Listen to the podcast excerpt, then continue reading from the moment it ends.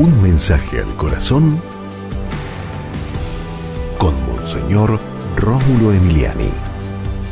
Tenemos que orar para evitar cultivar el rencor, el resentimiento, porque eso al final nos lleva al odio.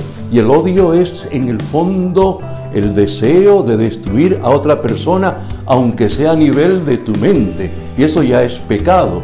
Eh, hay que buscar la manera de perdonar y olvidar por beneficio de ti mismo y lógicamente porque el otro cuando ofende, cuando hace daño, es porque está mal. Más bien hay que orar por esa persona.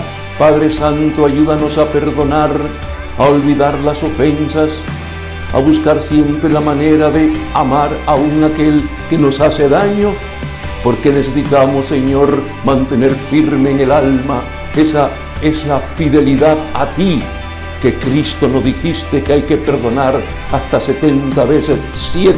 Sí, Señor, ayúdanos, ayúdanos a perdonar, a olvidar y a seguir adelante siempre. Amén.